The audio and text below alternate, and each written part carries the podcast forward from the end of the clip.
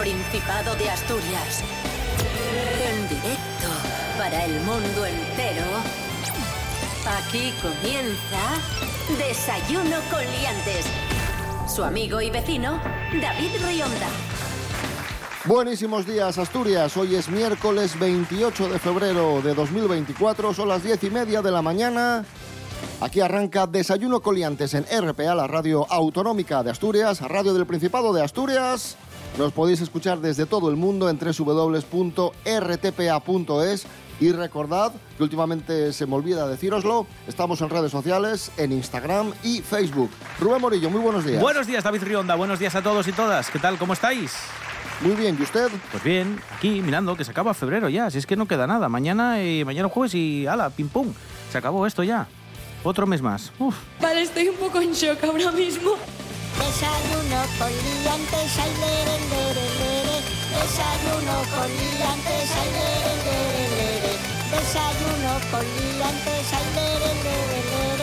Desayuno con liantes, ay, lere.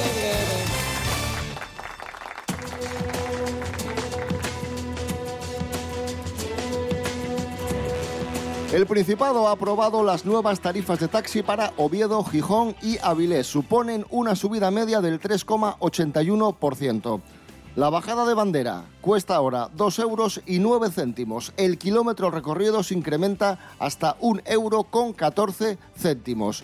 La hora de espera sube hasta los 27 euros con 91 céntimos y la carrera mínima se incrementa hasta los 4 euros con 91 céntimos, casi 5 euros. El consejero de Hacienda, Guillermo Peláez, ha explicado el porqué de estos incrementos. La actualización del coste se corresponde a una petición de estos ayuntamientos y cuenta con informe favorable de la Comisión de Precios del Principado.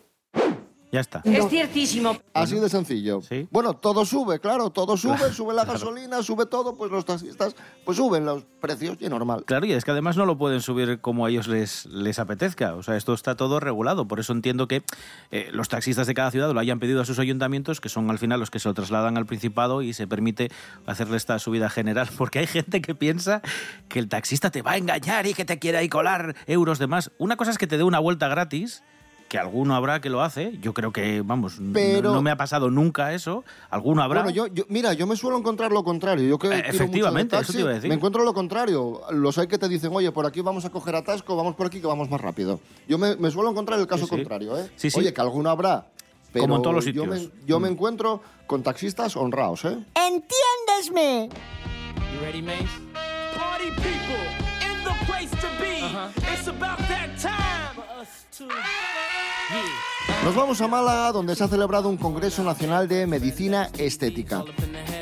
Eh, se han extraído varias conclusiones muy interesantes. Una de ellas es que el 47% de la población española se ha realizado algún retoque de medicina estética, pero hay un asunto que es eh, preocupante y es que cada vez más personas se realizan los tratamientos a sí mismas. Se inyectan Ostras. Botox, por ejemplo, Ostras. en su propia casa Ostras. y casi un 10% de la población percibe como normal hacerse esto en su propia casa.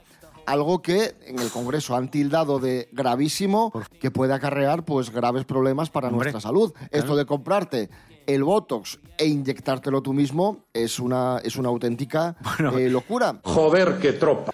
Eh, por tu cuenta y riesgo me parece una aberración. De hecho, cuando estabas leyendo el titular, yo iba a hacer la broma.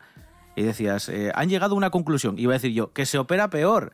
Porque yo cada vez veo a la gente pues con los labios más gordos, completamente hinchados, con pómulos rarísimos y este tipo de cosas. Bueno, pero esto también radica en otro problema que comentamos y es que la gente se ha acostumbrado a los filtros de Claro, TikTok sí, sí. y de Instagram y de estas cosas y van al y van al cirujano y le dicen, oye, quiero verme la cara así. Es que sí, y que sí, como el tío y como el tío no sea honrado y sea un tío pues con una ética profesional, pues tira para adelante. Ay, ay, ay, ay, ay. Es que es ay, terrible, ay. es terrible. Y si encima me dices ahora que hay. ¿Qué porcentaje era? ¿Un 30 y pico? ¿Un 40 casi? Que se. que compran los productos para inyectárselos a ellos mismos, porque me imagino que muchos médicos te dirán, mira, no te puedes inyectar más los labios. Ah, no, no te preocupes. Y habrá, al otro y pista, habrá claro. no, o habrá algún loco que lo compra por internet y como tú dices, se lo inyecta en casa. Estoy seguro. Y ya está. Y esa es la noticia. Cosas que no interesan. Botox, un producto que está catalogado como más tóxico que tu última relación, eh, mm, se aplica para según qué cosas, funciones médicas. Pero resulta que la gente piensa, bueno, ¿por qué no jugarme un paro cardíaco? O simplemente quedarme con la cara como si fuesen efectos especiales de los 80. Eh, en mi propia casa. Me lo voy a hacer yo. Voy a perder toda la movilidad y sensibilidad posible por el hecho de que me creo que soy médico. Esto me, esto me lo hace un colega gratis. Eh, no hagáis eso. Pensaba que nunca tendría que decir esto, pero no, lo hagáis. No es buena idea. Eh, igual que a lo mejor no os operáis de apendicitis en casa, no os echéis botox en casa. Haced con vuestro cuerpo lo que queráis, pero a ser posible que lo haga alguien que no os vaya a matar. Cosas que no interesan.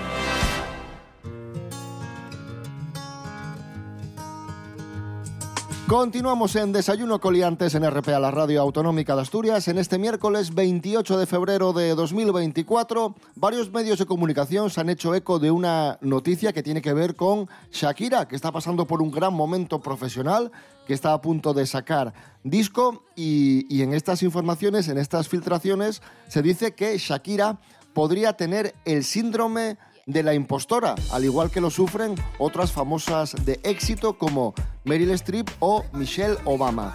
Es el síndrome del impostor, el síndrome de moda. Seguramente habréis escuchado muchas veces este término. Pero ¿qué es exactamente el síndrome del impostor? Bueno, pues técnicamente el síndrome del impostor es una sensación de inseguridad relacionada con los logros laborales. Puede que te sientas como un impostor porque no crees merecer tu trabajo, por ejemplo. Y a menudo el síndrome del impostor te hace sentir como si estuvieras engañando a todos tus compañeros, a tus jefes, para que piensen que eres bueno en lo que haces y tienes la percepción de ti mismo como si fueras un fraude. ¿Vale? Ese es el, digamos, la, la descripción. ¿Y por qué se produce el síndrome del impostor? Esto es lo, lo curioso. Bueno, pues el síndrome del impostor es un fenómeno psicológico y puede atribuirse a diversos factores, por ejemplo, como una autoexigencia desmedida. La gente que se exige muchísimo puede sufrir este, este síndrome. También a la gente que es súper perfeccionista, más o menos lo mismo. O a la gente que se compara constantemente con los demás y que tiene muchísimo miedo al fracaso, que tiene muchas dudas de sí mismo. Y además las personas que experimentan el síndrome del impostor a menudo subestiman sus habilidades y tienden a atribuir sus éxitos a la suerte o a factores externos, incluso a otros compañeros, ¿vale? Lo que contribuye a esa persistencia del patrón, ¿vale? De, como que de pensamiento autodestructivo, es decir, no soy bueno, es porque tengo suerte, entonces te crees todavía menos y lo sigues pensando y lo vuelves a pensar y entras en un bucle sin fin. En fin, escuchamos a Joaquín Sabina, buena música para este miércoles 28 de febrero de 2024, no tan deprisa.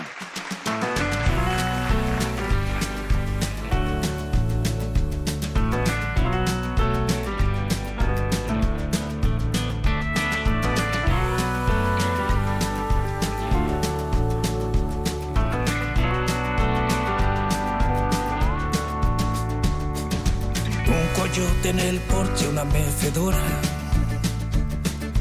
Un cuello de botella buscando un far. Unas horas tan muertas que no son horas. La comanche de anoche que ya se va. Un tren con mexicanos y cuatro notas. Le están poniendo cuerpo de JJ. Vendo una rima de la receta del ganador. No tan deprisa, llámame brisa. Pose mi estrella en la bandera del desertor.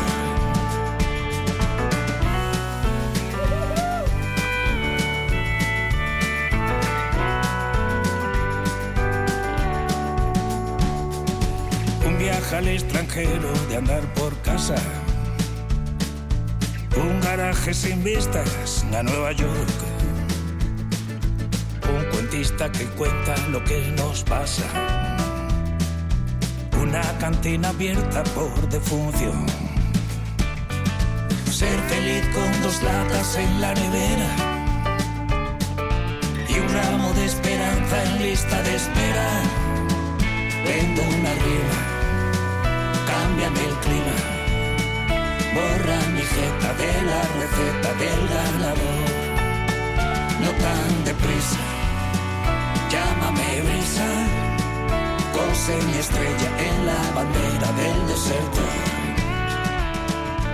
En el siguiente bloque de Desayuno Coliantes vamos a hablar de la inteligencia artificial, de los avances de la inteligencia artificial.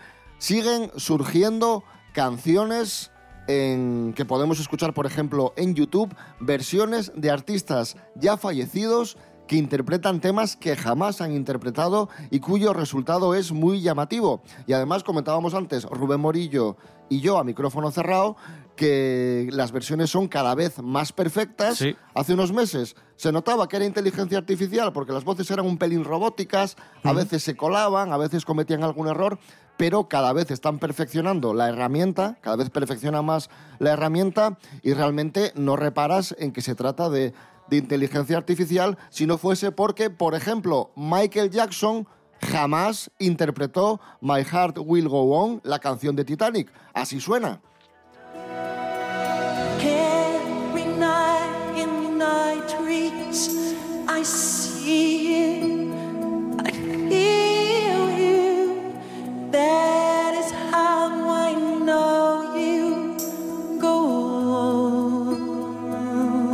Está, Michael Jackson es que es alucinante, interpretando ¿eh? la canción de Titanic. Es alucinante. Es- encima es que tiene ya no solo el timbre, porque me imagino que aquí lo que habrán hecho es una mezcla, un modelo de la voz de Michael Jackson y lo habrán mezclado con, con, con el cantar, supongo, de, de, de Celine Dion, pero es que incluso las pausas, la respiración, es que la, la clava, ¿eh? Es, es- es- no sé. no Pues sé si asustarme o alegrarme de que se pueda hacer esto. Pues si te sorprende y te asusta esto, no te quiero ni contar lo que vas a sentir cuando escuches al mismísimo Elvis Presley ¿Sí? interpretando Billie Jean, voz y guitarra. Atento. A ver.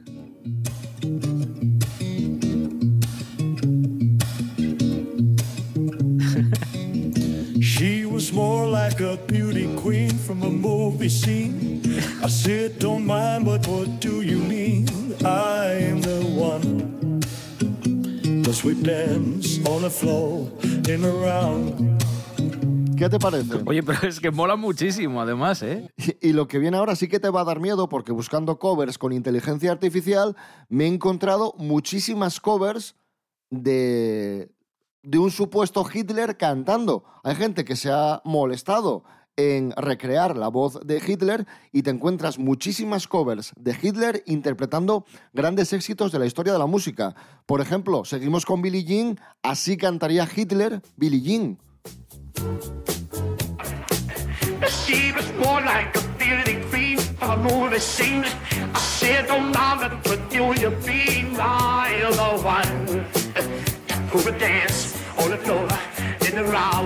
A ver, es el peor de todos. cantaría- es el peor así de todos. Hitler. Pero bueno, porque tiene el efecto ese del megáfono con, con el que escuchábamos a Hitler en las poquitas grabaciones que hay, ¿no?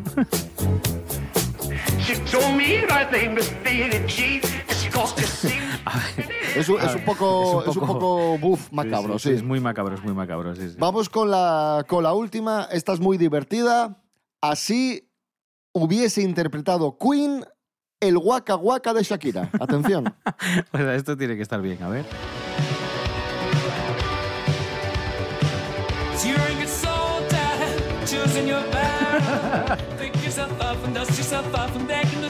Ay, pero está muy bien también esta, ¿eh? Es que además tiene sonido Queen, ¿eh? Sí, sí.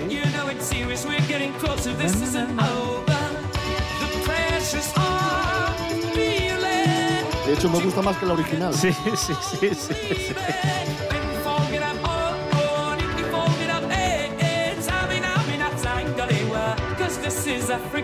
Pero esta, esta está muy lograda también, ¿eh? La, la voz de Freddie Mercury así digitalizada o interpretada por la inteligencia artificial es, es de las más logradas porque si recuerdas todas las primeras versiones que se hicieron, en la mayoría estaba Freddie Mercury también, sí. Me imagino que es una de las primeras voces con las que probaron a ver qué tal quedaba esto de la suplantación de, de voces.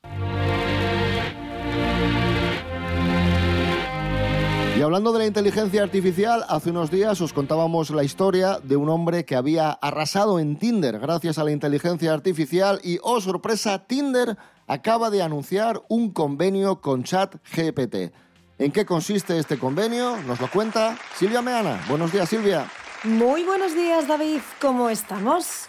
Para aquellas personas que estén en busca de pareja, hoy les traigo una jugosa noticia que podría interesarles, ya que Match Group, la empresa que está detrás de plataformas como Tinder, firmó un acuerdo con OpenAI.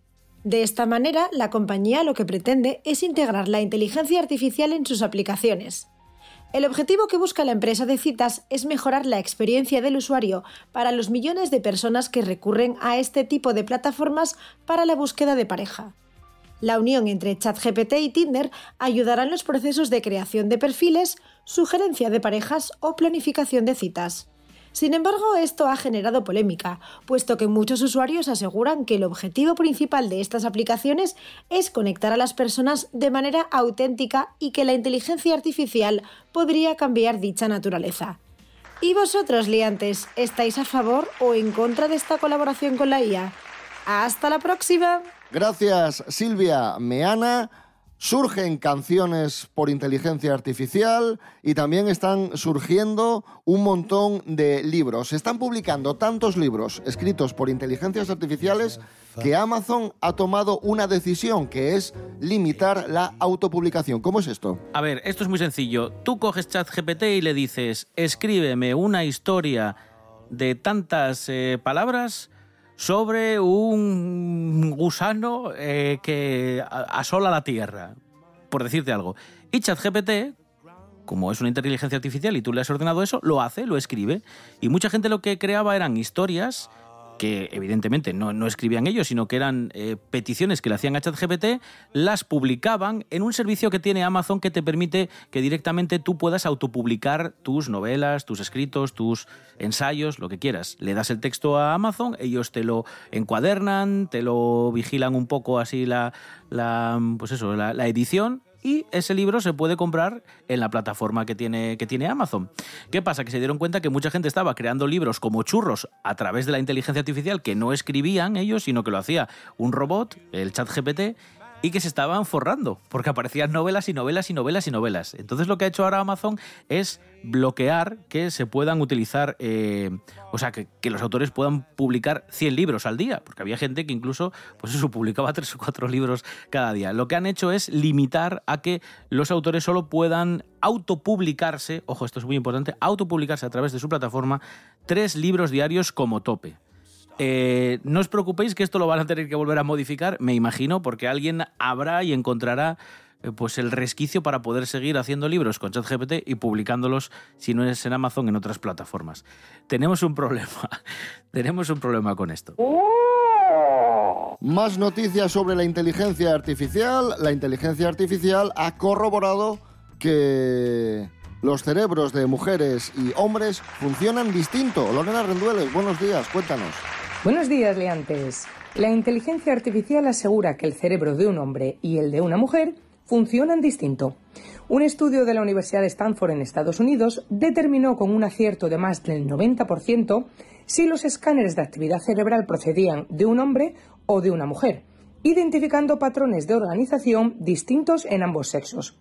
Este estudio ayuda en la controversia entre científicos sobre si existen diferencias fiables y comprender estas diferencias es fundamental para abordar afecciones neuropsiquiátricas que afectan de manera diferente a mujeres y hombres. Es un paso hacia la comprensión sobre las vulnerabilidades de cada sexo y estas afecciones. El trabajo no tuvo en cuenta si estas diferencias surgen en etapas tempranas de la vida o a diferencias hormonales o a distintas circunstancias sociales a las que unos u otros tienen más probabilidades de enfrentarse.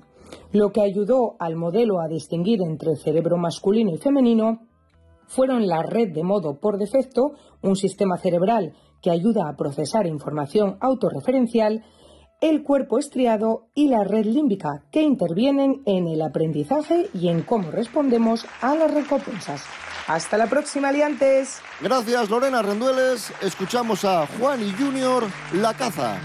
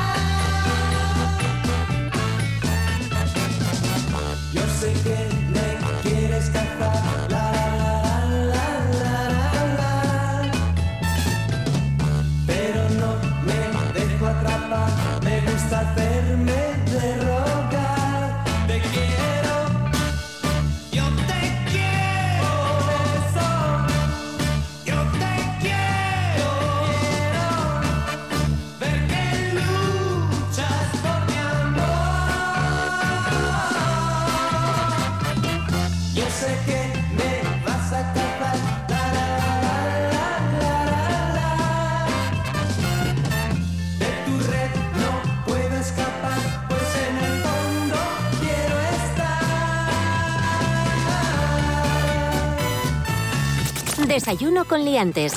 Con David Rionda y Rubén Morillo. Juan y Junior, la caza. Y de una caza vamos a hablar a continuación. La caza legal de 1995, esa película olvidada que supuso el debut de Cindy Crawford en el cine y que vamos a recordar ahora en Desayuno con Liantes. ¿Por qué no? Y además lo hacemos porque se acaban de cumplir 29 años de su estreno. Elected you my knight in shining armor, Oh, I huh? don't know. Maybe it was the same person who made you such a royal pain in the ass, huh? Fran Estrada, muy buenas. Buenas, estoy aquí porque no sé si lo sabéis, pero soy eh, sobrino tercero por parte de madre de Amenábar y soy eh, primo tercero por parte de padre de Bayona. ¿Es verdad eso? No, no, no es verdad. Pero eres primo de Paz Pero Vega. soy primo de Paz Vega. ¿Y eso sí es Y verdad? eso sí es verdad, sí. Una de tus actrices favoritas, Miguel Ángel Muñiz, muy buenas. Buenas, hombre, ¿qué tal? Me hace gracia que, que de lo único que es cierto nunca, nunca presume ni lo dice. Dice cualquier tontería con tal de no decir lo bueno. Ese es el nivel. Bueno, Caza Legal, año 1995, eh, un thriller de acción con William Baldwin y Cindy Crawford, que estaba de moda, la modelo de, internacional de moda. Cuéntanos. Sí, además, bueno, hizo dos películas en una, Cindy Crawford, la primera y la última, por lo menos de protagonista, porque luego no... A ver, esto yo creo que viene por, al parecer, por la insistencia de Joel Silver, el productor de Arma Letal, el último Boy Scout y todo esto, Depredador y tal, en, en que ella hiciera una película, porque le parecía que tenía como bastante carisma y podía tener una, una buena bueno una buena presencia en el cine, podía tener una carrera. Es un remake de Cobra de Stallone. Bueno, más que un remake es otra versión de la novela de Paula Gosling, ¿no? Que se llama Fire Game. La película a mí me, me parece acojonante, ¿eh? O sea, para mí es buenísima. Y además es una película para mí definitoria de los 90. Está justo en el 95 y el cine de acción de los 90 está...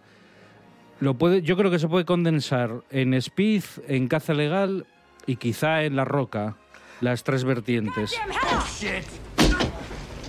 Bueno, esto es un policía, eh, que es William Baldwin, que tiene que proteger a una abogada que está siendo amenazada por agentes del KGB. Sí, exactamente. Bueno, es la, la adaptación, a ver, es una actualización de la novela. Claro, la novela no es exactamente... Es, eh, o sea, y, son ellos, conflicto- son ellos escapando El toda la conflicto es el mismo, pero cambia un poco el contexto. Pues aquí son agentes de la, de la, de la bueno, ex agentes de la KGB y tal.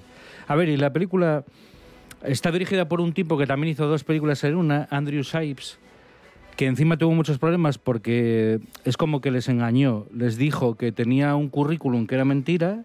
El tío accedió a Warner para hacer la película que tenía un presupuesto que estaba bastante bien cuando vieron el primer montaje dijeron, joder, es que esto es horrible, si no hay por dónde cogerlo. Y entonces llamaron a un tipo mm, que a mí me cae muy bien también, que es Steven de Sousa, que es el director de una de las películas favoritas de Frank, Street Fighter, La Última Batalla. Y además es un tío al que tenemos mucho cariño porque fue guionista del es Coche guionista y productor de Coche Fantástico, exactamente. Efectivamente. A ver, que no digo que me parezca la peor película de la historia Street Fighter, pero es mala. Vamos, es mala. Sí, hombre, a ver, No, ya, podía, ya está. podía fuera, ser mejor. no vamos Bueno, que le llaman para que arregle esto. Bueno, total, que Steven de Sousa ya había trabajado varias veces con Joel Silver y entonces, eh, entre, entre ellas, haciendo el, coescribiendo el guion de La Jungla de Cristal, y entonces le llaman para que reescriba casi la mitad de la película y ruede los reshoots, ¿no?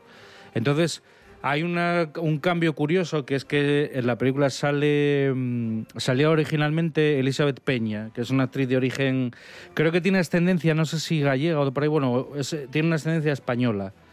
Y eh, la sustituyen en los reshoots por, por esta mexicana, ¿cómo se llama? Salma Hayek. Entonces eso, más escenas de los protagonistas hablando y alguna cosilla más, es lo que hace Steven de Sousa y luego tienen que remontar la película. Bueno, aquello es un desastre que no hay por dónde cogerlo y acaban estrenando eso, que es una película sobre todo muy frenética. Tiene escenas de acción muy espectaculares. yo la recuerdo muy entretenida, una película muy, entretenida. Tiene unas Claro, el montaje que no es del. Claro, la versión que estrenó Joel Silver, claro, que, yo supongo que habrán depurado, imagínate, hay como cuatro montadores, lo cual ya es una señal de que habría un montón de material allí que, tuvieron que, que largar. Y luego, bueno, yo son estas cosas que tampoco entiendo, porque Hay una escena muy, muy espectacular, estoy recordando, cuando ella se sube al tren. Ah, bueno, con el coche, sí. Sí. Que, el, que el coche se empotra y saltan dentro del vagón, sí. Sí, sí, sí. Y en la autopista, hay una persecución por una autopista con unos coches y tal, que es la típica de Joel Silver, de que explotan 80 coches por los aires y tal, ¿no? El rollo armado y tal. Y ya te digo, o sea, está hecha. Está todo como muy fragmentado, muchísimos planos, muchos ritmos. O sea, es como una película muy virtuosa. Como película de acción, me parece de, de lo mejor de los 90. Y luego yo no. No entiendo tampoco esas críticas. ¿sabes? William Baldwin no es precisamente Marlon Brando, pero joder, lo que tiene que hacer lo hace bien. Y yo, Cindy Crawford, me parece que probablemente sea ese su papel, ¿no? Cindy Crawford que está corriendo o que explota su casa o cosas así. No, no creo que tenga tampoco muchos registros, pero tiene un cierto carisma. Bueno, también podría desfilar. También podría desfilar. Bueno, eso... ¿Lo ves? Tiene más de un registro. Y es abogada... Bueno, recomendamos Caza Legal. Que sí, joder, eh, vamos, recomendación Fair encarecida. Game, Caza Legal, año 1995. Peliculón olvidado y maltratado que queremos reivindicar hoy con Cindy Crawford y William Baldwin. Sí, señor. Y nos vamos a ir escuchando la canción Hecho de Menos de Kiko Veneno, pero no vamos a escuchar la canción de Kiko Veneno, la versión de Kiko Veneno. Entonces, Vamos a escuchar la versión interpretada por Paz Vega. ¡Oh! Por Paz Vega, la prima de Fran, en la película El otro lado de la cama. Echo de menos la cama revuelta, ese zumo de naranja y las revistas abiertas. Volvemos mañana a las diez y media de la mañana. Rubén Morillo. David Rionda. Hasta mañana. Hasta mañana. Eh, Miguel Ángel Muñiz, gracias. Venga, chao. Fran Estrada, gracias. Dios, estoy, estoy gozándolo aquí, escuchando a la familia. No nos deja olernos ni manosearnos. Y por las noches todo es cambio de postura. Encuentro telarañas por las costuras. Lo mismo te echo de menos, lo mismo que antes te echaba de más.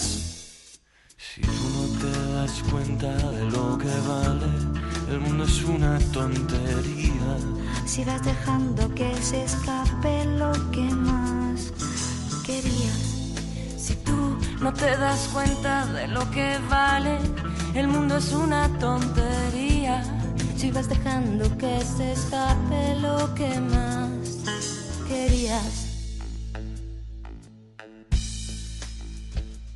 Echo de menos el crujir de tus tostadas. Sentir por el pasillo